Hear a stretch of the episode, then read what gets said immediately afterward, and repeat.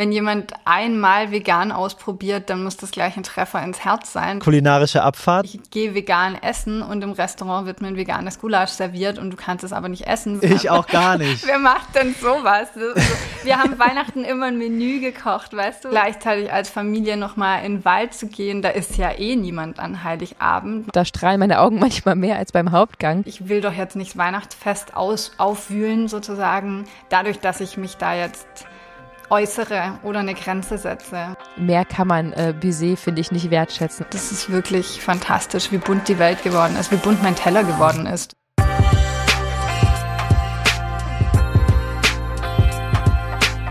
Ich glaube, das Wort Weihnachten löst bei jeder und jedem etwas völlig anderes aus. Mhm. Die einen kriegen die blanke Panik und wollen einfach nur auf irgendeine Insel ausreisen, um irgendwie dieses Fest möglichst verpassen zu müssen.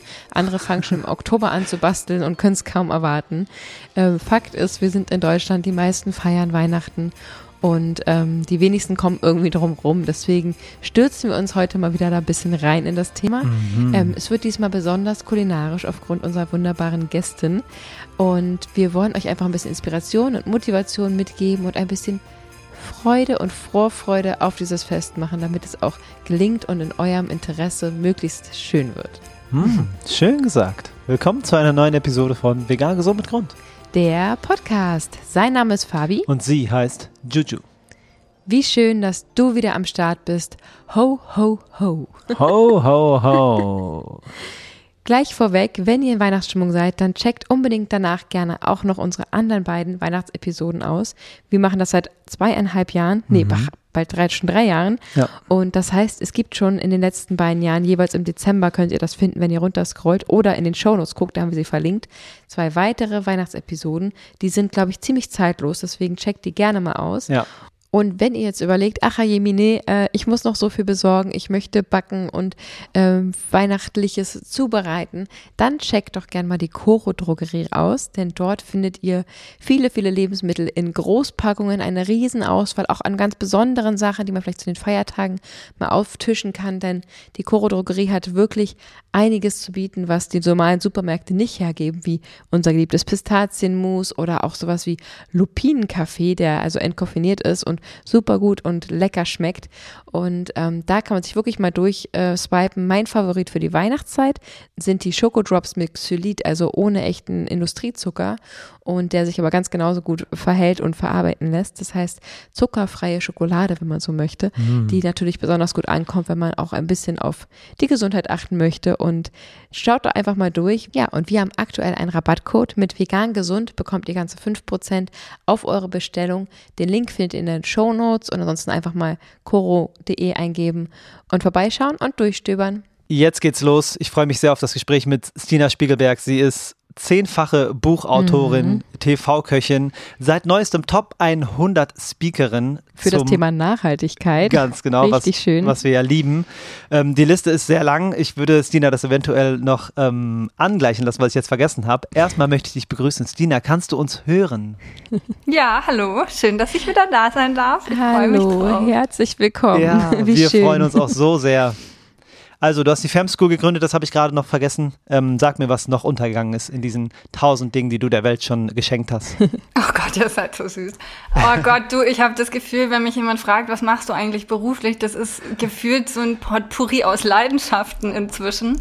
Ähm, ja. Es hat mit Kulinarik angefangen, dass ich mich vor 13 Jahren selbstständig gemacht habe mit dem Thema vegane Küche und ähm, dann vor drei Jahren die Fem School gegründet und dazwischen sind so viele andere Dinge passiert. Ich glaube, das sind mhm. einfach gerade so meine Schwerpunkte, mich einzusetzen für das Thema Nachhaltigkeit und Veganismus und auf der anderen Seite Frauen zu stärken, an sich selbst zu glauben, Mut zu fassen in der eigenen Gründung und im Unternehmertum. So schön und so unfassbar wow. unterrepräsentiert und wichtig. Ähm, ja. Feiere ich in den Himmel. Danke. Auf jeden. Sehr, sehr schön. Schön, dass du da bist. Dina, heute wird es weihnachtlich. Mm. Du sagst ja selber schon, vielleicht kannst du mal erzählen, für die, die den ersten und zweiten Teil, den wir, glaube ich, im Januar rausgebracht haben mit dir, mm. nicht gehört haben. Wie lange bist du denn schon vegan und wie hast du früher Weihnachten gefeiert, bevor du vegan wurdest? Ich kann mir vorstellen, hat sich einiges verändert. Ich lebe seit 2008 vegan. Also ich komme mir vor wie so eine vegane Omi, wenn ich das sage. Das ist echt einfach krass lang her. Ähm, und wie haben wir davor Weihnachten? Du, ganz ehrlich, so vom Gefühl her hat sich einfach gar nichts an Weihnachten verändert. Das ist okay. höchstens, dass wir jetzt pflanzliche Zutaten verwenden. Mhm. Und ich würde sagen, meine Vielfalt und der Reichtum an Weihnachtsplätzchen hat definitiv zugenommen, seitdem ich vegan lebe. Okay. Aber liegt das vielleicht auch daran, dass du ständig neue Rezepte entwickelst oder auch oder liegt das wirklich an der pflanzlichen Kost? Ja, das mag schon auch daran lieben, liegen, mhm. dass ich so meine Liebe für die vegane Küche entdeckt habe. Aber es gibt ja. einfach so viel Tolles, was ausprobiert werden will und ich kann mich dann gar nicht immer zurückhalten. Weißt du, es gibt ja so drei Kategorien an Weihnachtsplätzchen und er erwischt mich jetzt genau im richtigen Zeitpunkt, weil ich tatsächlich die ganze Woche schon Weihnachtsplätzchen gebacken habe für den gut. Content. Das heißt, es ist wirklich, äh, es gibt so die, weißt du, die Klassiker, die du immer machen musst. Ohne die ist Weihnachten nicht Weihnachten. Dann gibt's mhm. die, wo du sagst, das sind sind so die, die muss ich für meine Liebsten machen. Und dann gibt es so die dritte Kategorie, die du einfach ausprobieren willst. Mhm. Und so mehrt sich das von Jahr zu Jahr und ähm, plötzlich hast du irgendwie acht Dosen Weihnachtsplätzchen. Wahnsinn. Wenn das mal reicht. Ja, äh, ja gut, ich meine, das will ja auch alles gegessen werden, ne? aber es so. ist auch echt schnell verschenkt. Also du merkst schnell, wenn du für Freunde und Familie irgendwie, auch wenn das nur mal so ein kleines Tütchen ist, ne? Mhm. Wir wissen alle, wie schnell dann plötzlich die Plätzchen weg sind. Aber ja, ich staune auch jedes Mal. Ne? Genau, da kleinere Tüten wählen, weil manchmal gibt es diese ganz großen Tütchen. Ich nehme die auch immer gerne überall dann mit, wenn ich äh, unterwegs bin. So irgendwelches Gebäck und, und Plätzchen von den Rezepten und so. Und da habe ich angefangen, kleinere Tüten zu wählen und dann lieber öfter eine mitzubringen, weil wenn du probierst, so eine große Tüte zu füllen, dann ist eben auch mal so ein ganzes Blech da drin verschwunden. Mhm. kommt man dann doch nicht hinterher.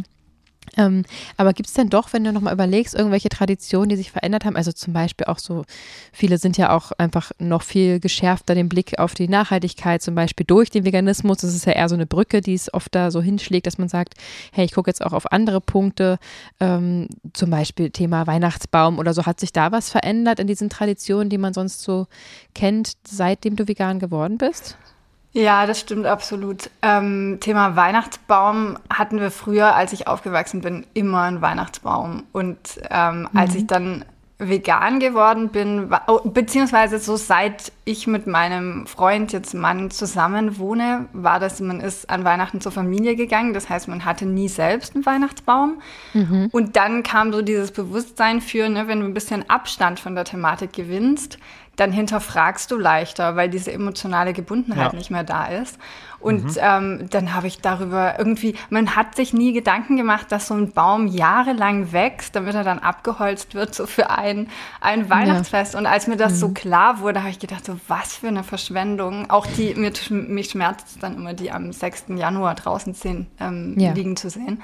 Mhm. Und dann ähm, habe ich das so für uns selbst haben wir das beschlossen, weil wir hatten im Prinzip eh nie einen. Und als ich das aber mit meiner Familie kommuniziert habe, war der Effekt ganz, ganz witzig. Und zwar, meine Eltern machen das inzwischen auch so. Und was wir dann an Weihnachten gemacht haben, ist, wir sind in den Wald gegangen mit einer Lichterkette, haben die Lichterkette einfach um einen Baum gebunden, der Hä? da im Wald rumstand, und haben Weihnachtslieder gesungen. Ich weiß, es ist ein bisschen oh, wow. total öko, aber das wow. war einfach auch nochmal, weißt du, diese Verbundenheit mit der Natur zu haben, gleichzeitig als Familie nochmal in den Wald zu gehen. Da ist ja eh niemand an Heiligabend, nochmal rauszugehen. Ja. wow. Das war richtig am 24. habt ihr das gemeinsam gemacht? Ja. Oh, wow. Finde ich so toll. Während der Baum weiter wachsen darf, wird er auch noch besungen und ihr seid trotzdem zusammen und habt ein Weihnachtsgefühl. Das ist ja wunder, wunderschön. Mega schön. Das sagen wir jetzt, die auch ganz schön öko sind, aber ich finde es toll. Ja gut, das ist irgendwie Next Level. Auf die Idee, ja. ich wäre auch gar nicht, also Credits zu meiner tollen Mama. Die ja. hat es nämlich ähm, damals ins Leben gerufen und hat da plötzlich aus dem Ärmel diese Lichterkette gezaubert und ich dachte so, was? Wow, wunderschön. Echt Jetzt sagst du gerade schon, Familie, ihr feiert sowieso da ähm, das klassische Weihnachtsessen. Jetzt habt ihr auch noch eine kleine Tochter. Dieser Gänsebraten, steht der trotzdem bei deiner Familie auf dem Tisch oder ähm, hat sich das auch verändert? Wir sind so ein bisschen, wenn man Kids hat, ist das ja so ein bisschen Familienhopping an Weihnachten so mhm. ungefähr.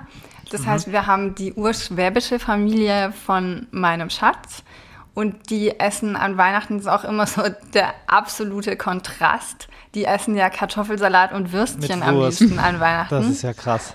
Ja, ich kann, ich komme immer noch nicht klar damit. ich auch gar nicht. Wer macht denn sowas? Wir haben Weihnachten immer ein Menü gekocht, weißt du? Ähm, und jetzt haben wir uns so irgendwie drauf geeinigt, wir machen irgendwie eine Mischung. Philipps Papa kocht sehr gut, der macht dann Klöße selber und dann machen wir so irgendwie eine Pilzrahmsoße dazu und die machen ihre Fleischsoße und dann ähm, essen am Ende auch alle so die vegane Soße, aber es ist so, so wird es halt so ein bisschen aufgeteilt. Und bei meiner Family wird meistens einfach zusammen gekocht und dann ist es ein bisschen aufwendiger und wir wuseln einfach alle zusammen in der Küche rum. Ähm, schön. Ja, so ein bisschen. Toll. Klingt richtig gut. ja, und ich möchte eigentlich nicht zu viel dazu sagen, aber dieses Kartoffelsalat- und Wurstthema ähm, Jetzt seid doch mal nicht beschäftigt so. mich auch. Ich, ich möchte, mich auch ich möchte auch niemandem. da wurde jemand getriggert, du. ja, ich, ich will auch niemandem zu nahe treten. Ich ähm, empfinde das nur, und ich habe das ja selber noch nie erlebt, dass ich an Weihnachten da sitze und dann Kartoffelsalat und Wurst zu mir nehme mhm. als Essen. Ähm, aber es fühlt sich ein bisschen so an, als wäre es dem Weihnachtsfest nicht entsprechend. Ja. Das ist so mein Gefühl, was ich habe innerlich. Ich denke mir so, Kartoffelsalat und Wurst kann mhm. ich auch einfach an einem Mittwochnachmittag am äh, 13.07. Mhm. essen. Ja. ja. Moment, aber mein Mann hat mir das ausführlich erklärt. Wir hatten dann jetzt, jetzt auch gespannt. sehr heiße Diskussionen. Und zwar ja. ähm, finde ich den Aspekt, mein Mann bringt sehr viel Ruhe in mein Leben. Und dafür möchte ich ihm von Herzen danken. Ich würde nämlich sonst noch tausend mehr Dinge machen. Und ja. dieses Weihnachtsessen ist dafür so ein Statement im Prinzip, dass Weihnachten so viel passiert, so viel Hektik ist und du deshalb am 24. die Chance hast, runterzukommen, weil es eben mhm. kein aufwendiges ja. Essen ist und die ganze genau Familie das. zusammenkommt. Und dann am 25., 26. gibt es ja ein großes, aufwendiges Essen. Mhm. Das ist ja nicht so, als würden die dann irgendwie auf Diät leben. Aber ja. es ist so, ja, du hast halt irgendwie mehr Raum, um einfach nur die Gemeinsamkeit zu genießen, die Gemeinschaft, anstatt stundenlang in der Küche zu stehen. Und das kann ich schon genau auch das. verstehen. Also den Ansatz finde ich nett. Ich will nur nicht ja. Kartoffelsalat und Würstchen essen. Ja, verstehe ich. Okay, ja, das ist Aber eine Kartoffelsalat und Würstchen können ja auch richtig lecker sein, also in vegan natürlich. Ich verstehe das auch. Tatsächlich gab es das bei uns auch immer mal und ich danke da auch meiner Mama sehr, weil die auch eigentlich sehr immer einen hohen Anspruch und immer, ich bin auch sehr preußisch erzogen, sage ich mal, von meinem Papa und immer sehr viel, ähm, ja, immer Leistung und so weiter stand immer ganz weit oben. Und da hat meine Mama, war ganz stolz auf sich, hat gesagt, nee, wisst ihr was? Heute gibt es Kartoffelsalat. Ich stehe jetzt dazu, dass wir jetzt hier ein einfaches Essen machen und das dann eben auch am Tag vorher vorzubereiten, hat wirklich sich besonders Mühe zu geben, einen wirklich richtig guten Kartoffelsalat zu machen. Ähm, unsere Kleine liebt das auch mittlerweile. Die wünschen sich das manchmal einfach so. Kartoffelsalat, weil wir noch so Tofu-Würfelchen mit reinmachen mm. und es einfach sehr, sehr lecker wird am Ende. Ähm, und dann, genau, wird das eben am Vortag vorbereitet. Das heißt, du kannst du am Tag vor Weihnachten, dann ist es nochmal gut durchgezogen. Dann hast du an Weihnachten selbst gar keinen Stress, weil alle freuen sich sowieso auf die Plätzchen und auf den Kuchen oder den Strudel oder, oder was auch immer, der Stollen, der dann äh, gegessen wird, kurz bevor die Geschenke ausgepackt werden. Und an diesem Tag, an Weihnachten selbst, sind wir dann teilweise dabei, schon irgendwie den Rotkohl zu bereiten, zuzubereiten oder so, damit der eben schon durchziehen kann bis zum nächsten Tag. Also Verstehe. oft wird der Essen besser, wenn es einen Tag Abstand hat. Das heißt, Kartoffelsalat ist vorbereitet. Am Weihnachtstag wird schon mal was für den nächsten Tag äh, gekocht und ich finde es auch sehr schön und auch ein bisschen, genau, in diesem, diesem Fest, wo es so viel ähm, Hülle und Fülle und so viel Übertreibung und so viel Konsum, da zu sagen, jetzt sitzen wir hier und essen ein gutes, bodenständiges Essen und dann geht's weiter. Ich fand es auch immer ein bisschen, also ich als Kulinarikerin finde das auch nach wie vor auch ein bisschen schade, ich verstehe das schon, aber ich finde auch, dass das irgendwie was was Nettes an sich hat. Ja, es hat so. was Bodenständiges, ja. Es mhm. hat nur so ein, ich verstehe es halt nicht, mit meinem italienisch-afrikanischen Hintergrund bin ich da noch nicht ganz hintergestiegen, aber so langsam komme ich dem näher. Jetzt habe ich es ein bisschen ist aber, ob Pizza verstanden. dann, äh, die es dann vielleicht bei euch gab, ob das dann nicht vergleichbar ist mit dem Kartoffelsalat? Die Pizza? Mhm. Pizza zu Weihnachten? Mhm. Oder gab es das? Weiß ich nicht. Nein, es gab nee, es einfach. gibt immer Pizza, aber nicht an Weihnachten bei Es euch, gab ne? Fisch und so ohne Ende. Karpfen. Alle. Ist hm. auch so was Typisches. Oder, Stina, am, am 24.? Also bei uns gab es nie großartig Fisch. Das war dann mhm. höchstens mhm. bei meiner Oma. Die hat wirklich so ein Filet gemacht, Medaillon oder Braten oder so. Aber das ja. war für mich nie ein Must. Also mhm. ich finde auch so dieses Essen zelebrieren, weißt du, wie sie es in Frankreich tun. Wir waren jetzt neulich wieder bei, bei Freunden und es ist verrückt, wie du da unter zweieinhalb Stunden einfach nicht aus einem Essen rausgehst, wenn du bei Freunden bist und das morgens, mittags, abends. Also wir saßen echt die Hälfte vom Tag an dem Esstisch und wow. haben dann mit Aperitivo und mit Snacks vor dem Essen und Dessert hinterher. Und ich glaube, was man da dabei vergisst, und das ist mir jetzt wieder so bewusst geworden dadurch, es muss gar nichts Aufwendiges sein. Es geht gar nicht darum, mhm. dass das irgendwie ein Braten ist, wo jemand einen halben Tag vorher gekocht hat, sondern dieses gemeinsam den mhm. Moment zelebrieren, die Gesellschaft zelebrieren und dass man überhaupt leckeres Essen am Tisch stehen hat. Und ob das jetzt was Besonderes ist, ich sage immer, wenn du das ganze Jahr über dein Leben lebst, dann brauchst du gar keinen Urlaub, weil du dein Leben liebst, so wie es ist. Und ich glaube, ja. genauso ist es mit dem Essen auch. Wenn du jeden Tag was richtig, richtig Gutes isst, was dir Spaß macht, was lecker mhm. ist, was dir auch noch vielleicht gut tut und deinem mhm. Körper, mhm. so warum nicht das auch an Weihnachten essen? Also klar haben wir so alle diesen Anspruch gesellschaftlich, dass wir sagen, Weihnachten wird was ganz Besonderes. Aber ich glaube, wir sind echt in einer Zeit angekommen, wo jeder mhm. selbst ähm, seine Vorlieben einfach ausleben darf und wir uns da nicht irgendwie an, an einer Tradition orientieren müssen, sondern viel mehr im ja. Vordergrund stehen sollte, was jeder Einzelne tatsächlich möchte. Absolut. Interessant. Ja, kann ich gut annehmen. Ja, ja. man kennt es ja auch vom Restaurant, ne, wenn dann so vorm Essen irgendwie die Oliven und das frische Brot mit ein bisschen Essig, Öl, Pfeffer, Salz serviert wird, da strahlen mm. meine Augen manchmal mehr als beim Hauptgang, weil es einfach so gesellig, so nebenbei ein bisschen äh, ne, das Öl mischen und dann ein bisschen tunken und einfach so was unfassbar Simples, aber ähm, ja, genau, wie du schon sagst, es muss ja nicht immer kompliziert, sondern einfach lecker und wenn es dann auch noch um die Menschen geht, die am Tisch sitzen aber das ist ja genau so ein bisschen der nächste Punkt, den wir auch noch gern ansprechen wollten. Das ist ja genau das Problem von vielen VeganerInnen. Ne? Viele feiern jetzt ihr erstes veganes Weihnachten, die gerade zuhören. Ähm, für viele ist eben das Gesellschaftliche viel, viel, viel größer und mit viel mehr Angst verbunden, sage ich mal, als, als das Ganze, was wird überhaupt gegessen. Dass man was Veganes kochen kann, ist klar, dass es einem oft aus den Händen gerissen wird und man nicht, äh, ne, wie ja auch früher, dann kochen wir nur für uns und die Kinder was Veganes, bring's mit und am Ende schmeckt es so gut, dass alles essen wollen und dann hätten wir mal mehr gemacht. Das machen wir mittlerweile dass wir einfach größere Mengen mitbringen. Wir freuen uns ja auch, wenn es an alle essen und pflanzlich irgendwie was probieren. Ähm, aber für viele Menschen ist es einfach dieses Treffen auf die Familie, Rechtfertigung vom eigenen Lebensstil und ähm, ja, diese Auseinandersetzung mit, mit den ethischen Werten, die vielleicht mittlerweile unterschiedlich sind. Das ist, glaube ich, für viele ein echtes Problem, dass sie teilweise gar nicht ähm, überhaupt Weihnachten feiern wollen mit der Familie oder das auch wirklich nicht tun. Hast du da auch eine Erfahrung, eine, eine Inspiration oder irgendeinen Tipp, wie man sich da ein bisschen schützen kann und wie man damit umgehen könnte? Ja, wächst natürlich in so eine Rolle rein. Ähm, das fiel mir mhm. am Anfang sehr schwer, nicht nur von Seiten, was für Kommentare auf mich zukamen, sondern ich denke auch, man konnte nicht so wirklich in Ruhe einen Schnitzel oder sein Braten vor mir essen. Also das kommt ja dann auch immer dazu, so welche Haltung strahle ich aus, mit was für einer Art Toleranz gehe ich in die Situation auch selber rein. Ja. Ähm, ich bin inzwischen da angekommen, dass ich die vegane Ernährung als Einladung verstehe und auch an andere so kommuniziere. Das heißt, nichts muss, aber alles kann. Und ähm, versuche dann immer wieder Anregungen zu geben. Also zum Beispiel eine vegane Käseplatte mitzubringen oder ähm, eben eine Soße zu machen, von der ich weiß, die schmeckt allen, oder das Dessert zu machen, wo das Dessert ja sowieso immer alle überzeugt, oder Weihnachtsplätzchen. Also ich versuche mehr mit so Anregungen reinzugehen.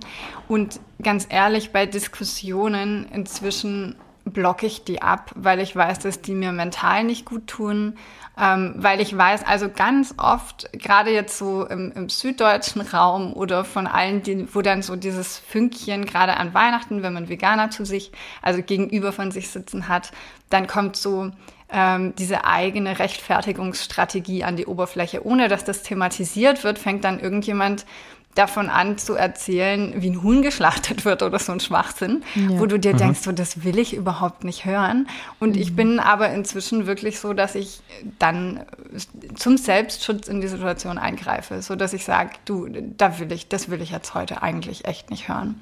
Und mhm. ähm, das funktioniert eigentlich immer ganz gut. Also ja. ich, ich muss niemanden überzeugen in dem Moment, aber mir muss auch niemand erklären, angeblich, wie viel Biofleisch er oder sie isst. Und das interessiert ja. mich auch einfach nicht. Und ich ja. glaube, ähm, das ist so die Rolle, in die ich reingewachsen bin, dass ich früher gesagt hätte, wenn mir jemand solche Argumente vorträgt oder einen Vortrag hält, wie man so schön sagt, um den ich nie gebeten habe, ähm, dann hätte ich gesagt, so, ich, ich will doch jetzt nicht Weihnachtsfest aus, aufwühlen sozusagen, dadurch, dass ich mich da jetzt äußere oder eine Grenze setze. Mhm. Und inzwischen weiß ich aber, dass ich nicht die Verantwortung für andere tragen muss oder ähm, dass mein eigenes Wohlbefinden mir das Wichtigste sein sollte. Das heißt, wenn ich mhm. die Chance habe, eine Grenze zu setzen, dafür, dass mhm. ich meinen Seelenfrieden habe an Weihnachten, dann mhm. ist das eine schöne Art der Selbstfürsorge, wenn ich es schaffe, das auszusprechen. richtig, richtig schön, ja, da sich für sich selbst einzustehen und Grenzen zu setzen und damit am Endeffekt ja auch wieder allen zu helfen. Also klar setzt du deine Grenzen, aber es ist auch dem gesamten Tisch nicht dienlich, wenn du dann vielleicht sauer, traurig wirst, äh, aufstehen musst, weil du vielleicht weinen musst oder was auch immer, was da alles passieren könnte, wenn es dann immer so weitergeht und nicht gebremst wird. Also da zu sagen, ähm, hier ist meine Grenze, ist wunder, wunderschön und super wichtig und sehr erwachsen, wie ich finde. Ja, auf jeden. Sehr schön. Lass uns mal ähm, eintauchen in die vegane Weihnachtskulinarik, liebes Dina. Ähm, hau uns doch mal spontan die drei herzhaften Weihnachtsessen raus, die für dich einfach genau dazugehören, zu jedem Weihnachten.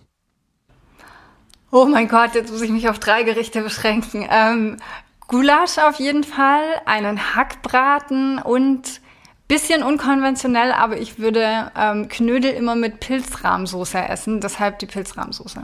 Sehr gut. Mm, das, das klingt wundervoll. Pilzrahmsoße, magst du mal kurz ganz grob beschreiben, wie du die machst?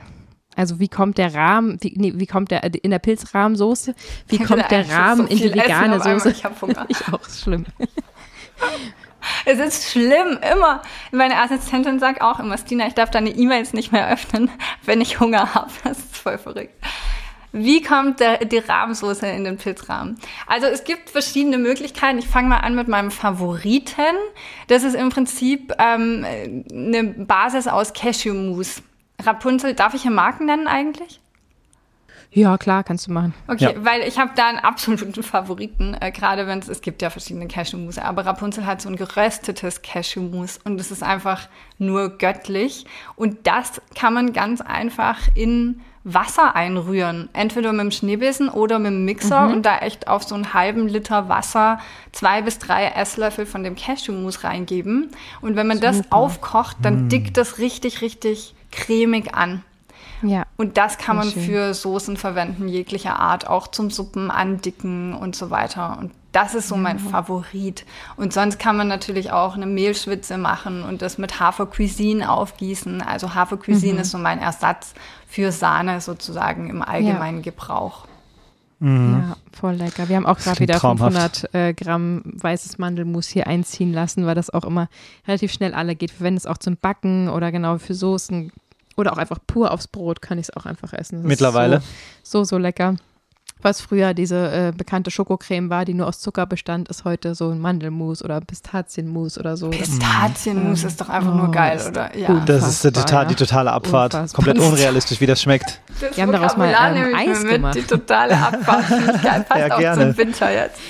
Ja. Wir haben da mal ja. ein Eisrezept gemacht. Also was heißt Eisrezept? Wir haben einfach ban gefrorene Bananen und, und äh, Pistazienmus püriert und dann noch ein bisschen grobes Pistazienmus, äh, Pistazien mit reingehackt und das war so mm. Unfassbar mm, lecker. Pistazieneis. Einfach mit zwei Zutaten. Ähm, ach, herrlich. Pistazien sind was Tolles. mm. Passt auch gut zu Weihnachtsrezepten, wie ich finde. Ja, ich, ja. ich habe ja noch ein Schälchen gehackte Pistazien stehen. Oh, das, das bleibt da stehen. Ich würde das an, äh, von einem Tag immer vorbeilaufen und immer wieder in den Mund stecken und dann wäre es alle. Ja, du, ich habe hier nicht nur die gehackten Pistazien stehen, ich habe hier drei Dosen mit Weihnachtsplätzchen stehen. Ungelogen. Aha. Ich habe hinter mir einen Weihnachtsbaum schon stehen. Also es ist, es ist, äh, ja, es ist total. Ich habe jetzt auch gesagt, ich räume das nicht mehr weg vor Weihnachten. Das ist mir, ähm, ich finde die Weihnachtsstimmung, eigentlich sollte man im September anfangen mit Weihnachten dekorieren.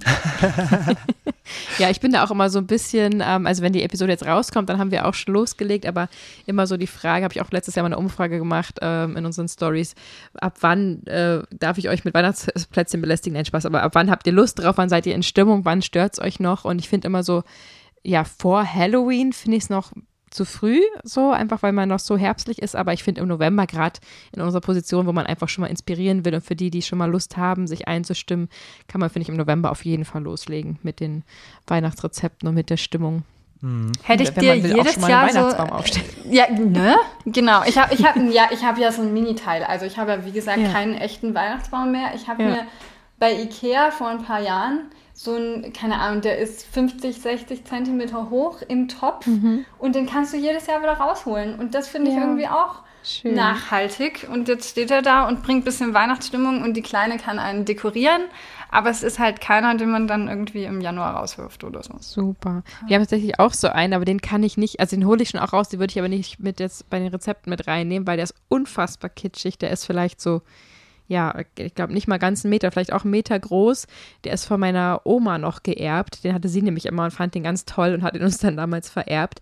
Und der glitzert halt wie verrückt. Ne? Der hat so ja. ein bisschen aufregend leuchtende ähm, Blinkelichter da drin. Deswegen finde ich den ein bisschen anstrengend und ein bisschen kitschig.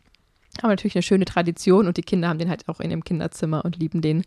Ähm, der darf dann da stehen, aber so stellen wir halt auch keinen kein auf seit ich glaube, seit ich ausgezogen bin mit 19, hatte ich genau ein einziges Mal einen Tannenbaum, als meine Tochter damals vor zehn Jahren ihr erstes Weihnachten hatte. Und ich dachte, so, jetzt musst du wirklich erwachsen sein, jetzt musst du deiner Tochter hier einen Tannenbaum hinstellen. Und irgendwie habe ich gedacht, ich muss einfach das Programm meiner Eltern abspulen und habe das dann einmal gemacht.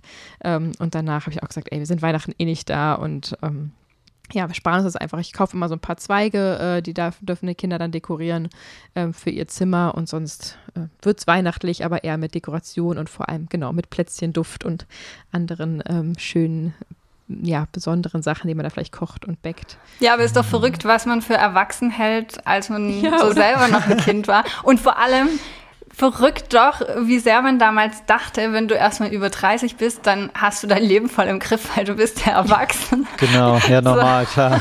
Total. Ja, und auch, ich habe auch, also in diesem Alter, als ich 21 war und, und, und mein Kind ein Baby war, da habe ich gedacht, ich habe es komplett gerafft. Ich habe meinen Haushalt im Griff, ich ziehe mich freiwillig zu Hause, spießig an zu meinem eigenen Weihnachtsfest, was ich überhaupt nicht hätte machen müssen. habe diesen Tannenbaum aufgestellt und habe gedacht, ich habe das Spiel komplett durchgespielt, da kann nichts mehr kommen. Und dann gingen die Jahre ins Land und dann, ach so, oh Gott, ach so, oh, das wusste ich nicht. Und dann habe ich erst verstanden, dass man einfach nie erwachsen wird und immer weiter lernt und dass man es sich vor allem so machen kann, wie man es selber gerne möchte. Und das ist ja bei uns auch jetzt so, dass das Weihnachten einfach einen ganz, ganz anderen Charakter hat, als es damals hatte, wenn auch gleich so ein paar Sachen übernommen wurden, natürlich wie der Weihnachtsbaum von meiner Oma. Ähm, aber einfach neue Traditionen zu finden und gerade ja auch mit eigenen Kindern finde ich so schön und wichtig, so die einzelnen äh, Jahreszeiten zu feiern und zu leben und auch bestimmte Rezepte und Traditionen äh, zu haben. Wir auch immer so eine Rose von Jericho, diese, äh, diese ja. trockene Rose, die dann ähm, im heißen Wasser aufgeht oder im kalten Wasser und da drin ist immer ein kleines, eine kleine Überraschung, also nichts äh, nichts Monetäres oder so, sondern irgendwie ein kleiner, kleines Engelfigur oder irgendwas Süßes, was dann da so rausguckt. Und das wird dann immer an Weihnachten aufgemacht und so. Also so ein paar Traditionen haben wir auch übernommen. Macht ihr einen Aber, Weihnachtskalender, also so einen Adventskalender? Ja, ja, das, da sprichst du einen sehr wunden Punkt an. Oh. Ich habe äh, für die, ja, ist gut. Aber ich ähm, habe bis jetzt nur ein paar Mal geschafft, wirklich alle Türchen für die Kinder vor Weihnachten, also vor der Adventszeit vorbereitet zu haben. Und meistens ist es so ein on the fly, jeden Tag aufs Neue gucke ich sozusagen in meine Kiste und hole irgendwas raus am Abend davor und befülle das zum einen weil ich selbst nie geschafft habe, da nicht reinzugucken in die, in die Täschchen okay. und einfach schon dann, mm, ja, manchmal auch rausgeguckt, dann einfach wusste, was drin ist. Und zum anderen, weil ich dann auch spontaner auch auf kleine Wünsche oder so eingehen konnte. Und ähm, aber das ist auch eher eine Ausrede. Ich habe es auch einfach oft nicht geschafft, halt diese 48, äh, 48 Türchen für die beiden Kinder ähm, vorzubereiten. Und dann noch mit drei und zehn Jahren einen völlig unterschiedlichen Anspruch und die Kleine isst noch keine Süßigkeiten, die weiß noch nicht, was Schokolade ist. Und sie weiß nicht, was Schokolade ist, Tina. was ist das für ein Leben? Was ist das? Ja, ja spätestens, wenn sie in den Kindergarten kommt. Du, die hat neulich ja, Eis gekriegt im Kindergarten, wo du dir echt denkst, super, wirklich jetzt. Nein. Ah. Ja, sie ist ja schon bei der Tagesmutter gewesen und jetzt auch bei dem, im Kindergarten, aber das ist halt auch einer der, äh, ja, die geben halt auch nur vegetarisches Essen und für sie veganes Essen und die achten da auch sehr drauf. Und neulich hat Fabi sie im Buddelkasten, als sie mit diesem Sandförmchen gespielt hat, gefragt, äh, weißt du denn, was Schokolade ist? Und dann hat sie gesagt, nein. Und also ihre und Antwort war, sowas, sowas wie Erdbeeren. Ich, sowas wie Erdbeeren oder, oder, oder ich glaube ein Eis. Also sie ja. weiß nicht, was Schokolade ist. Oh Bin Gott, ich ein bisschen stolz drauf. Aber weißt du, solange sie es nicht weiß, ne, wenn sie es dann erstmal weiß, muss man da einen Umgang mitfinden. Genau. Aber wenn sie nicht weiß, dass es existiert, warum sollten wir es ihr erzählen? Nee, ich meine, das kann ich total gut verstehen. Da könnt ihr auch echt mega stolz auf euch sein. Meine wird jetzt hier echt eine Geduldsprobe unterzogen, weil mhm. die ganze Wohnung vorliegt mit Plättchen. Und dann kommt immer dieser süße Patschehand von unten auf die Tische hoch oder auf die Arbeitsplatte. Ja. So, Mama, kann ich den Keks haben? Das ist so voll süß. Sag ich so, nein, das muss die Mama erst noch fotografieren. Das ist immer der schlimmste Satz, weißt ja. du. Ja. Das kenne ich. Ja, oder ich kenne ich auch, wenn die Große von der Schule kommt, dann, oh, lecker, kann ich das essen? Ah, ich muss das noch kurz fertig filmen und dann machen wir es nachher nochmal warm und dann essen wir es, wenn ich irgendwas Herzhaftes koche oder so. Das sind die Kinder von, von Recipe Creatern. Ja, Schweres Los. Die haben ja. immer gutes Essen, aber nicht immer parat, weil es muss immer erst noch fotografiert werden. Hartes Leben, ja. Ja, ja, die Armen. Ja, es ist so, ähm, ich finde es so bahnbrechend, was der vegane Lebensstil an neue Sachen ähm, in die Küche bringt und vor allem auf Weihnachten bezogen.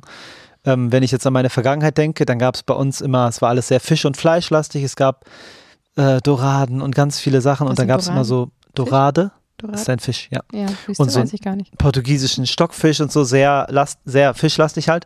Und ähm, dann gab es immer so Krebsimitat, Surimi. Ich weiß nicht mhm. warum, aber das habe ich. Das klingt das, aber vegan. Das war, mh, mm, nee, war es aber nicht. Okay. Ähm, also glaube ich. Ja, du, ich glaube glaub tatsächlich, dass das, ähm, es gibt ah. zumindest ähm, Krebsimitat, davon habe ich gelesen, das war vor, ich weiß nicht, fünf, sechs Jahren oder so, ja. ähm, auch in der Presse. Das ist vegan und das wurde davor auch schon vegan verwendet. Jetzt gibt es aber wahrscheinlich Surimi vegan und nicht vegan, also aus Krebsfleisch, mhm. nur anders gepresst und sonst mhm. halt von vornherein irgendwie weiß nicht, aus was das sonst besteht, aber es gibt auf jeden Fall vegan, meine ich, gelesen zu haben. Das ist ja abgefahren, weil das war nämlich mein persönliches Highlight immer, weil meine Mutter hat das dann so mit Kräutern und Knoblauch und so eingelegt und ziehen lassen. Und das war mein absolutes Highlight, veganes Surimi. Wenn es das gibt, oh mein Gott, das öffnet mir gerade total die Augen. Wenn es das nicht gibt, dann müssen wir das erfinden unbedingt. ja, fischlastig, okay. Aber gab es mhm. auch sowas wie einen Gänsebraten oder sowas? Oder nee. Die ganze Zeit nur Fisch? Fisch und Fleisch und, und Beilagen, genau. Mhm. Mhm. Okay. Das war's. Und ein Tannenbaum? Ja, klar, sehr viele Geschenke. Also sehr ähm, mhm. ho hochkonsumisch, falls es dieses Wort gibt. Äh, sehr, sehr, viel Bohai, viele Geschenke. Genau. Aber worauf ich kurz hinaus wollte, ist, dass jetzt ähm, mit diesem veganen Blick auf die Welt es einfach viel mehr ähm, schöne, also viel mehr Sachen gibt. Irgendein Seitanbraten, irgendwelche Wirsing-Rouladen, weiß ich nicht, irgendwas mit Maronen. Es gibt solche Dinge, wo ich früher nicht drüber nachgedacht hätte, sie überhaupt äh, essen zu wollen. Ähm, und jetzt denke ich mir, wow, ein, so ein Segen, was ähm, wir alles geschenkt bekommen von der Natur und woraus wir Weihnachtsessen machen können. Richtig abgefahren. Ja. Stina, findest du auch, dass sich da eine große Welt geöffnet hat, seit du ähm, dich vegan ernährst, bezogen auf das Weihnachts, ähm, auf die Weihnachtskulinarik?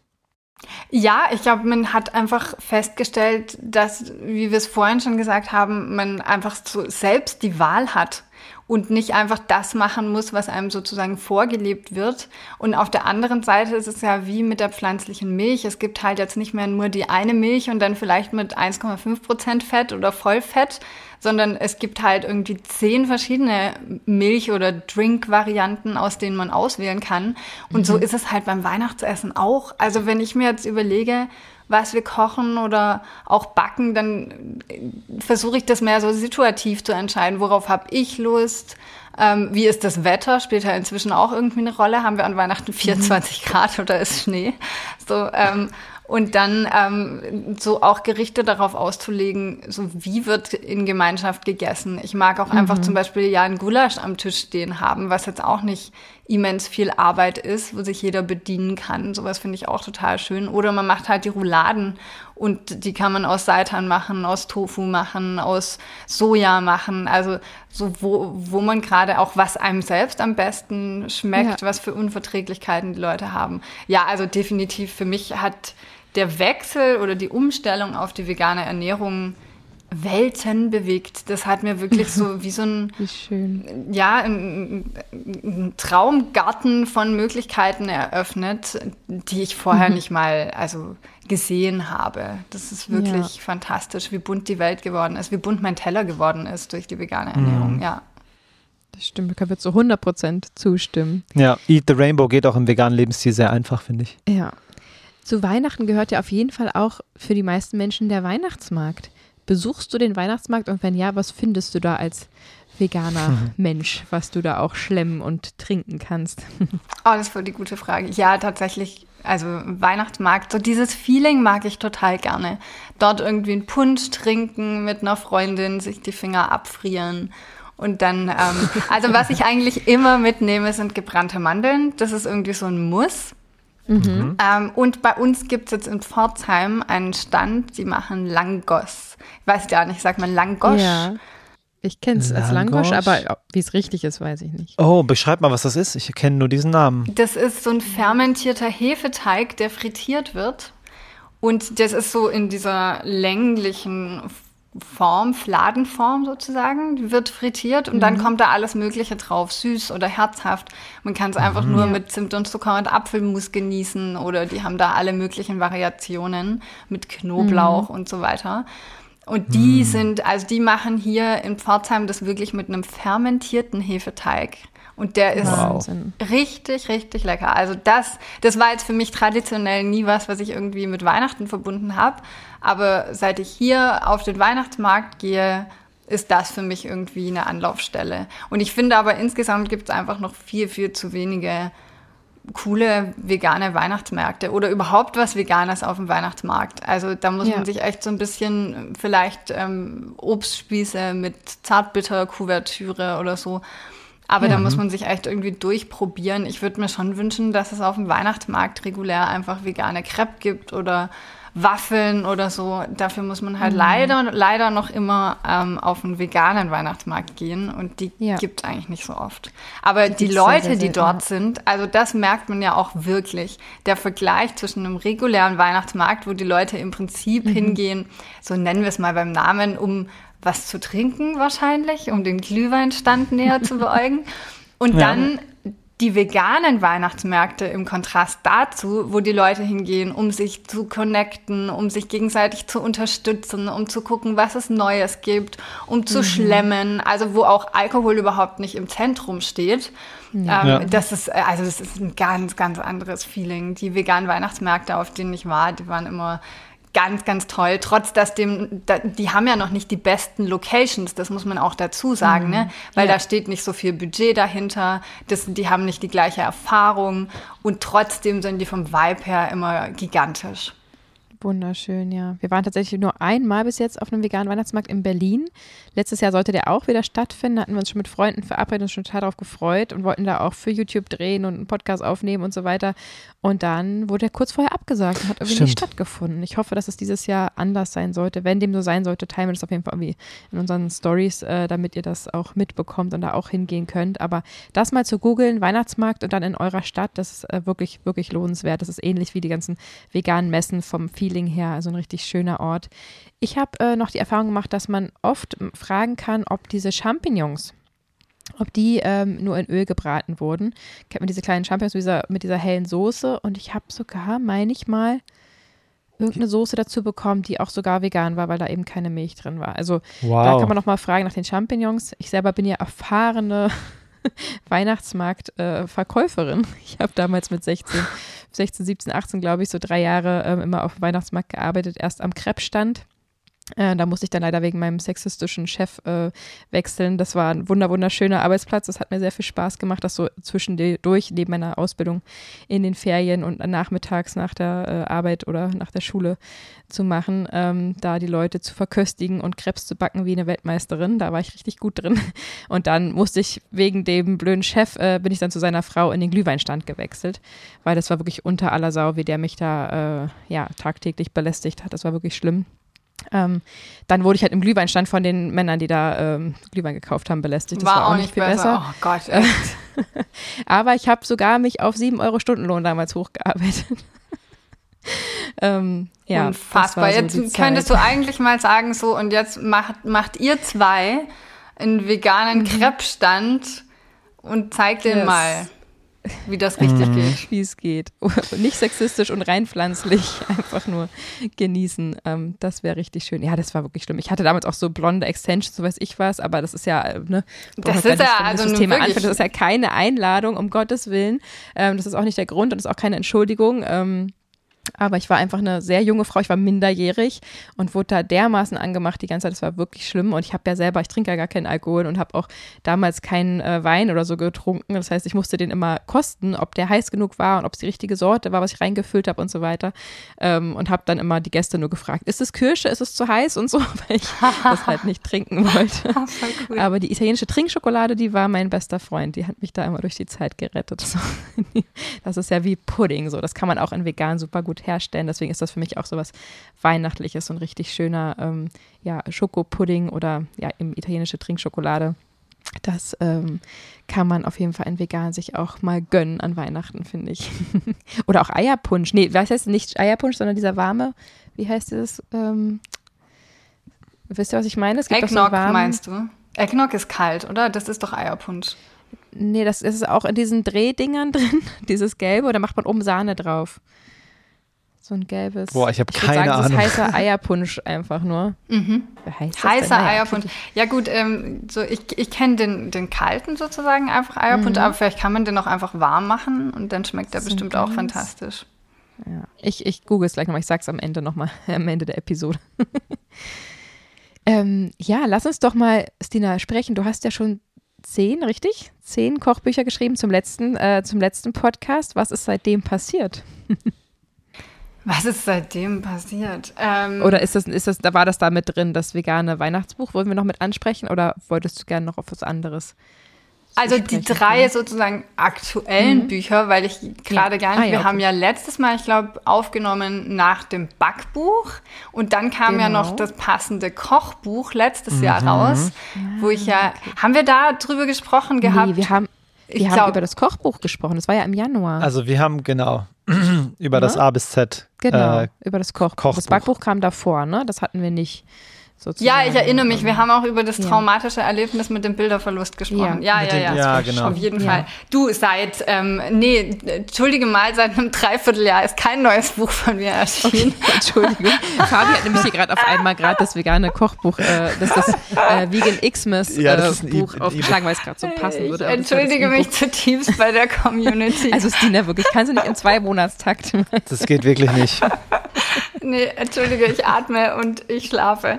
Ähm, ja, also ich habe äh, für eure Community so eine kleine Überraschung auch mitgebracht. Und zwar habe ich mhm. ähm, so mein absolutes Lieblings-Weihnachtsbackbuch Vegan Christmas, wo so alle Plätzchen drin sind, aber auch Stollen. Wir haben ganz arg leckere Kuchen sogar mit drin, also Weihnachtsbrownies ähm, und natürlich auch sowas wie Chai Latte selber machen. Also ganz viele leckere mm. Weihnachtsgetränke sind auch drin. Und mhm. das ist echt so immer an Weihnachten, weil das kann man sich einfach in die Küche legen, das ist digital, das kann jeder mitnehmen, da sind so alle Klassiker drin, von, ich sag mal, Nussecke bis Vanillekipferl bis Lebkuchen, sogar Spe Spekulatius zum selber machen ist drin, aber auch so ein paar wow. spannende Sachen, wie zum Beispiel Panforte aus dem Italienischen oder so meine Lieblinge sind so Feenküsse, kennt ihr die? Mhm. Nee. Erzähl mal. Also das ist ein Mürbteigboden unten, so ein kleiner runder mit ja. Mandeln drin. Dann kommt obendrauf eine Karamellcreme und dann Oha. setzt man einen in Schoko getunkten kleinen Baiser obendrauf. Also das wow. ist Ja, das ist das Plätzchen für die Könner. Wer will, kann sich darin versuchen. Wahnsinn. Wow. Kriegt man das ein, mit einem Haps in den Mund gesteckt? Nee, ne? Das muss man irgendwie abbeißen. Du, das Ding ist überraschend klein. Es kommt natürlich drauf an. Ich habe eine Freundin, die sagt zu mir, so, das sind immer Miniaturkekse, die ich mache. Aber ich finde immer, lieber will ich fünf von unterschiedlichen Sorten probieren, als jetzt nach einem Keks keine Lust mehr auf was Süßes zu haben. Deshalb mhm. mache ich die immer lieber irgendwie angenehm klein und den kriegst du, den willst du aber nicht mit einem Haps im Mund haben. Das ist okay, einfach, den willst du genießen. So. Ah. Ja, mhm. das ist schon so. Mhm. Ja, es kommt drauf an. Ich glaube, Fabi wird sich zwei auf einmal in den Mund stecken. Eventuell. Ich würde wahrscheinlich fünfmal abbeißen, bis ich nur noch so einen Krümel in der Hand habe am Ende und das noch als, als Bissen bezeichnen Schickt würde. Schickt mir ein Video. Ja, unbedingt. Ja, wenn es soweit ist, gerne. ja, schön. Das klingt ja wirklich nach äh, rundum versorgt und auch nach ähm, Rezepten, die auch, ja, auch Nicht-VeganerInnen überzeugen würden von dieser, von deinen wunderbaren Kreationen. Das macht auf jeden Fall Lust auf, aufs Backen. ja, also dieses E-Book könnt ihr auch gerne in eurer Community teilen. Mit dem Code XMIS23 bekommt ihr nämlich das wunderbare E-Book 50% günstiger, wenn ihr Lust habt. Wow. Das oh. ist ja ein liebes, cooles Angebot. Dankeschön. Vielen Dank. Packen wir natürlich in die Show Notes. Wenn euch das interessiert, dann checkt das gerne mal aus. Und äh, ja, super cool. Danke für die 50 Prozent. Das ist ja richtig schön.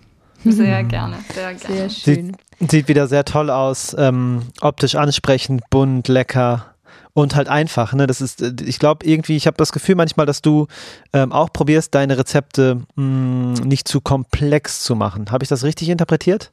Ja, völlig richtig. Also so, ich würde sagen, weißt du, so 80 Prozent meiner Rezepte sind auf super simpel, einfach, schnell ähm, Zutaten aus dem Supermarkt gemacht. Und dann sind so, cool. weiß nicht, vielleicht 15, 20 Prozent Rezepte dabei, ach, wahrscheinlich weniger, wo man sagt, ach, das will ich mal ausprobieren, weißt du? Mhm. So, wo mhm. man ein bisschen mhm. so Lust hat, wenn man sagt, ach, an dem Tag habe ich ein bisschen mehr Zeit oder jetzt gerade auch in der Weihnachtsküche. Ich meine, die Feenküsse, die sind nicht in fünf Minuten gemacht, machen wir uns nichts vor. Ja. Aber alles andere, ich habe zum Beispiel auch sowas drin wie ein Teig, fünf Plätzchen. Lieb ich das Rezept, weil du machst ja, halt ja, mit einem cool. Teig, machst du ähm, hier diesen Heidesand, wo dann so Zuckerverzierung drumrum ist, eine Füllung mit Marmelade, eine Füllung Engelsaugen mit Schokolade, du hast Cookies, mhm. du hast Vanillekipferl und alles nur aus einem Teig. Das heißt, es geht ja, halt einfach cool. sehr, sehr, sehr schnell, anstatt dass du dich hinstellst und fünf unterschiedliche Teige machst, machst du einen, teilst den in fünf oh, und dann gibst du die Zutaten dazu und das ist einfach so viel simpler. Voll cool. smart. So haben wir das letztes Jahr auch gemacht. Da habe ich auch dann immer mal einen ganz großen Teig gemacht und dann in den Kühlschrank gelegt, sodass man einfach nachmittags mit den Kindern auch einfach mal ein Blech oder so zwischendurch backen kann, weil letztes Jahr war bei uns ja hier High Life. Wir haben uns ja spontan entschieden, äh, genau über Weihnachten bis zum Neujahr, die exakt die sechs Wochen, die eigentlich bei den meisten Menschen heiß hergehen, was die Weihnachtsvorbereitung äh, angeht, haben wir uns ja dazu entschieden, einfach gemeinsam vegan ins Leben zu rufen. Unser allererster Online-Kurs, der schon so mhm. vielen Menschen geholfen hat. Und da war einfach so Land unter und trotzdem wollten wir natürlich ähm, mit den Kindern ein bisschen weihnachtliche Zeit verbringen und deswegen war genau so ein, so ein Teig, der für viele verschiedene Sachen geht, ähm, da echt so ein bisschen meine Rettung, weil ähm, natürlich ist es auch immer schön, wenn die so ein bisschen alles mit, ein, mit reinschütten und mit umrühren und so weiter. Haben die auch gemacht bei dem großen Teig, aber ab und zu einfach zu sagen, komm, wir backen mal irgendwie einen, ein Blech oder zwei Bleche. Ähm, und dann hält sich das ja auch eine Weile im Kühlschrank. Das kann man dann über drei, vier Tage verteilen. Das war echt so ein bisschen meine Rettung, weil das war echt heftig, das letzte Weihnachtsfest, muss ich sagen. So ein bisschen zum Abgewöhnen. weil wir hatten quasi keins. Wir haben äh, ja vielleicht immer so vier Stunden die Nacht geschlafen. Es war wirklich, wirklich schlimm, wenn man irgendwie nachts um 0 Uhr äh, oder um, um, um 10 Uhr das Kind ins Bett gebracht hat und fertig gestillt hat und dann sich überlegt, jetzt stehe ich nochmal auf und gehe einfach nochmal sieben Stunden arbeiten. Und oh dann Gott, ihr seid aber auch der Stunden Wahnsinn, schlafen. oder? Also, also oh. unfassbar. Nachdem man ja den ganzen Tag gearbeitet hat, einfach nachts um 10 nochmal für sieben Stunden Arbeit aufzustehen, ist unfassbar. Ja, vor allem dann auch neben dem Stillen noch. Also das ist aus ja. meiner Sicht auch noch was, wenn ich noch weiß, wie sehr ich auch einfach nur körperlich erschöpft war vom Stillen, weil dein Körper gerade ja. so viel leistet und dass du dann noch mal sagst, so ich raff mich auf. einfach gigantisch und ähm, wirklich Hut ab und vor allem auch zu sehen, was in der Zeit bei euch entstanden ist. Ich meine, der Online-Kurs ist einfach nur der Wahnsinn. Oh, vielen Dank. Ja, wir sind auch super, super happy, weil es einfach so vielen Menschen schon geholfen hat, ähm, die Umstellung leichter zu gestalten oder eben auch, ja, sich nochmal richtig zu informieren, um es gut umzusetzen. Und diese Gemeinschaftsgruppe ist einfach für viele Menschen so ein Safe Space und Happy mhm. Place einfach geworden, dass es äh, ja sich alle mal gelohnt hat. Ich würde trotzdem niemandem empfehlen, eine Arbeit, die in ein ambitioniertes halbes Jahr äh, gehört, in eine sechs Wochen zu stecken, weil das war wirklich ein bisschen too much. Wir haben uns da so einen Stress gemacht, weil wir dachten, zum January muss es pünktlich rauskommen und das ist ganz wichtig. Aber im Nachhinein, ähm, ja, mit so ein paar Wochen mehr ähm, mhm. wäre es auch gut gewesen. Nicht für den Kurs, aber für uns einfach. aber ich bin ganz, ganz happy und stolz, dass es diesen Kurs jetzt gibt und kann es manchmal noch gar nicht fassen, dass wir das echt geschafft haben zu erschaffen und ins Leben zu rufen und einfach Menschen bereitzustellen. Das hätten wir auf jeden Fall uns damals auch gewünscht und deswegen ist es ein echtes Herzensprojekt, was, was genau unsere Mission unterstützt. Menschen helfen, vegan zu werden, vegan zu bleiben. Das ist äh, schon sehr, sehr passend so. Ja, auf jeden Fall. Du bekommst neben äh, Basisgerichten in Kochvideos auch Hilfe für deinen Alltag, wie du richtig argumentieren kannst, wenn du in irgendwelchen Diskussionen feststeckst um dein veganes Leben. Du kannst dich von Nährstoffmängeln definitiv verabschieden, weil du fundierte Infos bekommst zu allen kritischen Nährstoffen für dich als veganen Menschen, inklusive einfachen Ratgebern, die du einfach ausdrucken kannst. Und ja, du bekommst einfach den veganen Lifestyle von der Pike auf erklärt. Wir sagen dir genau, was sich ändern wird und wie du damit umgehen sollst. Ja, ganz genau. Es sind ja insgesamt neun Module und wenn dich das auch interessieren sollte, dann check doch gerne mal ähm, vegangesundmitgrund.de aus. Das ist unsere neue Webseite und da findet ihr auch den Kurs und wir heißen euch herzlich willkommen in unserer Gemeinschaft. Auf jeden. Dein Weihnachts-E-Book hätte ich mir auf jeden Fall auch damals gewünscht, als ich umgestellt habe. und ähm, es gibt aber eine Sache, die ich noch nachfragen will, und zwar, was sind Trash-Cookies? Trash-Cookies, ja, richtig. Ähm, kennst du die Cookies, die einfach super, super geil schmecken, wo du aber nie das Rezept zu erfahren willst, weil gefühlt ist es einfach nur ein Pfund Butter und ein Kilo Zucker? Das sind Trash-Cookies. Okay, okay, crazy. Also das sind diese, diese Cookies. Meine Rezepte sind ja immer, also die sind sau lecker. Und ich versuche aber bei der Konzeptionierung von den Rezepten immer den Ansatz zu fahren von, wie kriege ich es noch so dass es genauso schmeckt wie das Original, aber so ein mhm. bisschen weniger Zucker. Also ich würde sagen, im Schnitt haben die bloß 80 Prozent Zucker oder teilweise sogar weniger okay. von anderen Rezepten. Jetzt nicht unbedingt bezogen auf die Weihnachtsplätzchen, aber Trash Cookies sind dann einfach so diese Starbucks Cookies sozusagen. Okay. Verstehe. Okay. Crazy. Das finde ich sowieso so einen schönen Ansatz bei dir, der sich ja auch gefühlt durch alle Rezepte durchzieht, dass du schon im Vergleich zu vielen und auch zu uns teilweise ähm, schon versuchst, so nah wie es möglich an das ursprünglich tierische äh, Pendant ranzukommen. Einfach, also ja, vielleicht kannst du mal erklären, warum du das so, so machst, bevor ich eine Erklärung finde. Ja, für mich ist Essen einfach ganz viel Emotionalität. Mhm. Ich glaube, das ist wahrscheinlich auch meinen Umzügen geschuldet, dass ich ganz viel so Heimat in mir bekannten Dingen finde. Und Essen weckt einfach Erwartungshaltungen. Und wenn man sich jetzt so, ich habe ganz viel gegoogelt, vor allem als ich das Kochbuch auch gemacht habe, aber auch für das Backbuch, so was sind die Lieblingsgerichte oder mir angeschaut auf dem Blog, so welche Rezepte werden am meisten geklickt, was wollen die Menschen essen. Ich war da mit meiner Community auch ganz, ganz eng im Austausch. Was sind eigentlich ja. die Rezepte, die nachgefragt sind? Und was die Menschen, was wir wollen, ist das, was wir schon lange kennen und was uns schmeckt. Das heißt nicht, dass wir nicht offen wären, auch für Neues. Aber 80, 90 Prozent von dem, was wir wollen, ist im Prinzip das, was wir schon kennen. Und ja. das erweckt natürlich Erwartungen. Das heißt, ich muss möglichst nah ranzukommen. Wenn ich jetzt jemand sagt, guck mal, hier hast du ein Gulasch stehen, so das typische, ich gehe vegan essen und im Restaurant wird mir ein veganes Gulasch serviert und du kannst es aber nicht essen, weil das hat mit Gulasch einfach gar nichts gemein, höchstens die Gewürzmischung, mhm. dann ist das für mich kein Gulasch. Oder dann kann man das von mhm. mir aus herzhaften Eintopfen nennen oder was auch immer. Und ich versuche diese Erwartenshaltung zu erfüllen und das sowohl mhm. eben durch das Bild, was diese Emotionalität abholt in einem Buch, als auch auf der anderen Seite zu sagen, so wie schmeckt das in Konsistenz, in Geschmack, mhm. in Aromenzusammensetzung, auch in Zubereitung, weil ich denke, wenn man etwas kocht, dann ist das ja auch schon so ein bisschen eine Vorbereitung auf das Gericht selbst.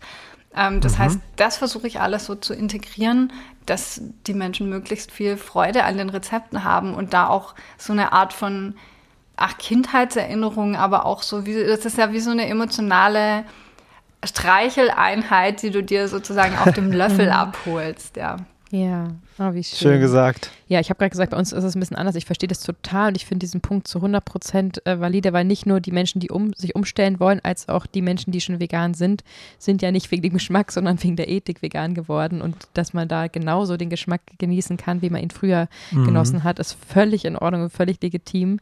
Wir haben halt immer mal so Ausreißer, die wir dann, also zum Beispiel jetzt wie neulich diese Picamole, also Pi, äh, die Erbse, und da haben wir einfach halt statt Avocado ähm, Erbsen verwendet und dann eine ähnliche Creme wie, wie eine Gurkamole hergestellt, aber eben mit regionalen Erbsen. Ähm, dann heißt es ja wirklich auch völlig anders, aber man weiß schon, woran es angelehnt ist. Gut, es wäre jetzt auch eh beides vegan, ja. nicht das beste Beispiel wie ein Gulasch vielleicht, aber ähm, das finde ich eben auch wichtig, dass man dem, dem Kind dann den richtigen Namen gibt oder zumindest, wir haben jetzt gerade so einen veganen Käse gemacht, so einen veganen Pizzakäse, dass man natürlich das einfach ganz klar davor schreibt, ähm, dass man, dass es als zum Beispiel vegan ist oder dass es eben dann eben nicht Käse genannt wird, sondern irgendwie einen anderen Namen hat oder eben halt wirklich wie Käse schmeckt, damit man eben diese Erwartungshaltung da ähm, ja nicht, nicht fälschlicherweise irgendwie ähm, aufweckt. So, das finde ich einen sehr, sehr schönen Ansatz bei dir. Und wir haben ja von dir auch schon nachgekocht und können auch sagen, dass es dann auch wirklich sehr, sehr authentisch schmeckt am Ende. Mm. Ja, und was du da gesagt hast, Dina, ähm, dass das auch optisch wichtig ist, das sehe ich genauso, weil wenn du eine vegane Alternative auf den Tisch gestellt bekommst und das ist halt eine graue, formlose, fade aussehende äh, Sache auf dem Teller, dann ist das ja sozusagen schon direkt ähm, ein Minus eine sozusagen. Ausladung. Eine, Aus, eine, eine, direkte Ausladung, ja. Deswegen, deine Fotos sind super ansprechend und schön, dass du da auch so einen Fokus drauf legst, ja. Oh, danke. Ja, da lege ich mhm. tatsächlich sehr, sehr großen Wert drauf. Ich denke mir immer, wenn jemand einmal vegan ausprobiert, dann muss das gleich ein Treffer ins Herz sein, weil es kann sein, mhm. das ist so der erste und einzige Versuch. Und ja. deshalb ähm, muss einfach jedes Gericht, was in den Büchern drin ist, zu 100 Prozent funktionieren. Mhm. Schön. Schön. Voll gut. Überzeugend, ja. Ich wollte dich, liebe Stina, noch bitten, vielleicht am Ende so abschließend nochmal einen echten Food-Hack mitzugeben. Jetzt hast du gesagt, diese Feen, wie hießen die Feenhütchen? Häubchen? Feen. Tüpferchen? Wie, wie hießen die Plätze? Die Feenküsse meinst du? Die Feenküsse, ja, genau. okay. Feenhäufchen ist auch gut. Ähm, diese Baisers obendrauf. Äh, vegane Baisers. Vielleicht kannst du mal unseren ZuhörerInnen erzählen, wie das gelingsicher funktioniert ganz ohne Eiweiß, was ja normalerweise der Träger des Ganzen ist. Ja, vegane Baiser oder auch, ich meine, aus der Masse kann man ja Macaron machen oder Pavlova oder mhm. auch zum Beispiel Schaumküsse. Das sind ja auch so meine Favoriten. Die sind ja auch ganz fein. Mhm. Kann man jetzt ja. auch zur Weihnachtszeit auch zum Beispiel irgendwie Baiser machen mit ein bisschen Spekulatiusgewürz drin oder Spekulatiusgewürzte Schokolade drumrum oder so. Mhm. Also nur um ein bisschen Inspo mitzugeben. Aber ja. ähm, wie es im Prinzip funktioniert, ist mit Kichererbsenwasser also aus einer Dose Kichererbsen das mhm. sogenannte Aquafaba abzuschütten, also die Kichererbsen rauszunehmen, dann hat man nur dieses Kochwasser übrig und das am besten 24 Stunden kühlen. Das macht wirklich mhm. einen Unterschied. Wenn man möchte, ja. kann man es sogar noch runterkochen, aber das halte ich gar nicht mehr für notwendig. Also das war, ähm, da, da kann man sozusagen die Konsistenz noch mal ein bisschen mit verdicken. Und dann also lässt erst sich das, kochen und dann kühlen. Genau, so. richtig, so rum. Mhm. Und dann lässt sich das einfach aufschlagen wie Eiweiß. Das heißt, es braucht ein bisschen länger, am besten so einen hohen Sahnebehälter verwenden, also nicht eine flache, breite Schüssel, sondern möglichst viele Kontaktpunkte mit dem Schneebesen, mit dem Handrührgerät ähm, geben. Ich habe so eine großen KitchenAid, da lasse ich das einfach zehn Minuten drin laufen und dann wird das richtig, mhm. richtig steif.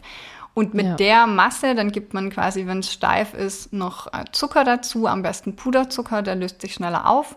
Und dann hat man wirklich so eine Masse, die zieht richtig steife Spitzen und glänzt wunderschön. Und damit mhm. kann man dann arbeiten, um Baisers zu machen. Jetzt ist der Unterschied ganz oft ähm, bei der veganen Küche im Vergleich zur traditionellen Küche die Verarbeitung.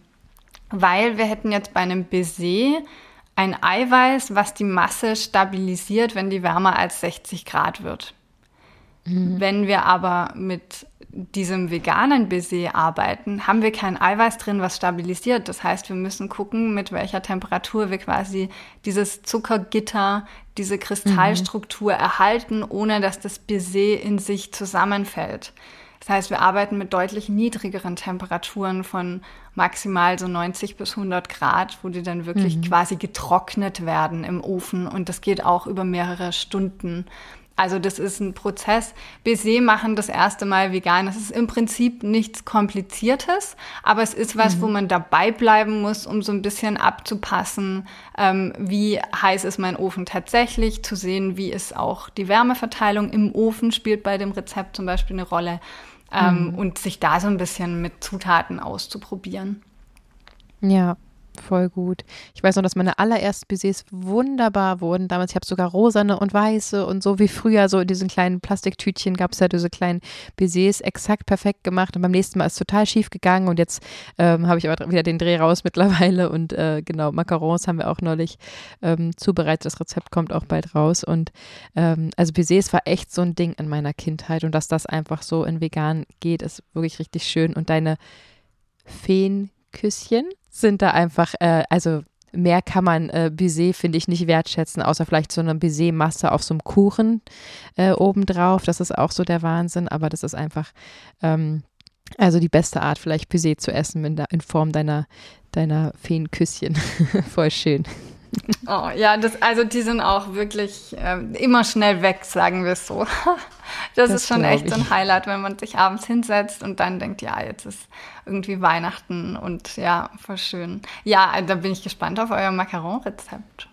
Ja. Mm, ich auch.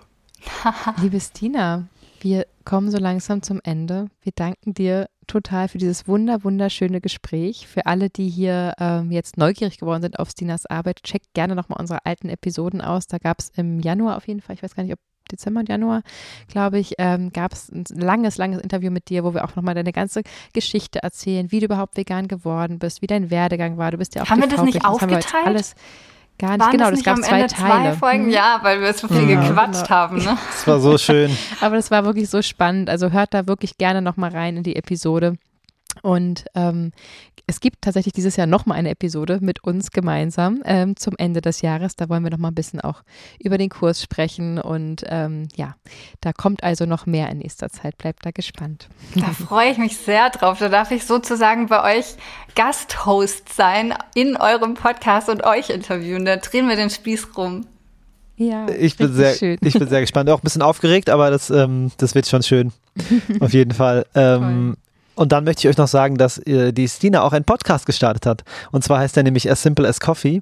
Und der wird jetzt erstmal hier mit fünf Sternen Show bewertet. Mhm. So, das habe ich nämlich noch nicht gemacht. Aber das geht auch nur, weil du ja schon ein paar Episoden gehört hast. Ganz genau. Und ähm, da, da geht es darum, dass du, ähm, wenn du dich selbstständig gemacht hast, in deine eigene Kraft kommst und die Stina gibt dir da einige Tipps und Tricks. Hört da unbedingt mal gerne rein. Und wenn ihr dabei seid, könnt ihr auch gerne unserem Podcast mal fünf Sterne geben. Denn oh ja, das, das, das klingt immer so, ja, fünf Sterne, ja, mach mal. Aber das ist wirklich wichtig für uns ähm, Podcast-Menschen, weil wir dadurch in die Sichtbarkeit kommen.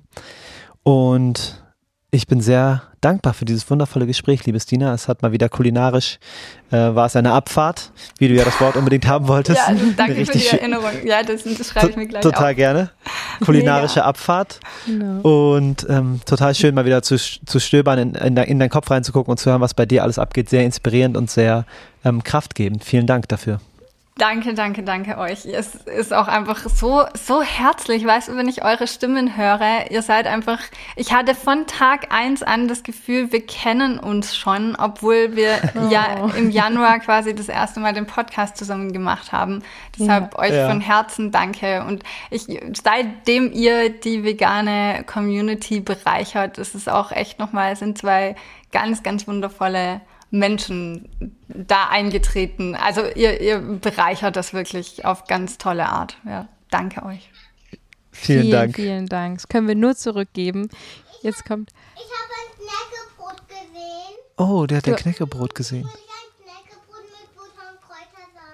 Alles klar, dann guten jetzt Appetit. Ist unsere kleine Maus, die gerade mit der Oma vom Spaziergang zurückgekommen.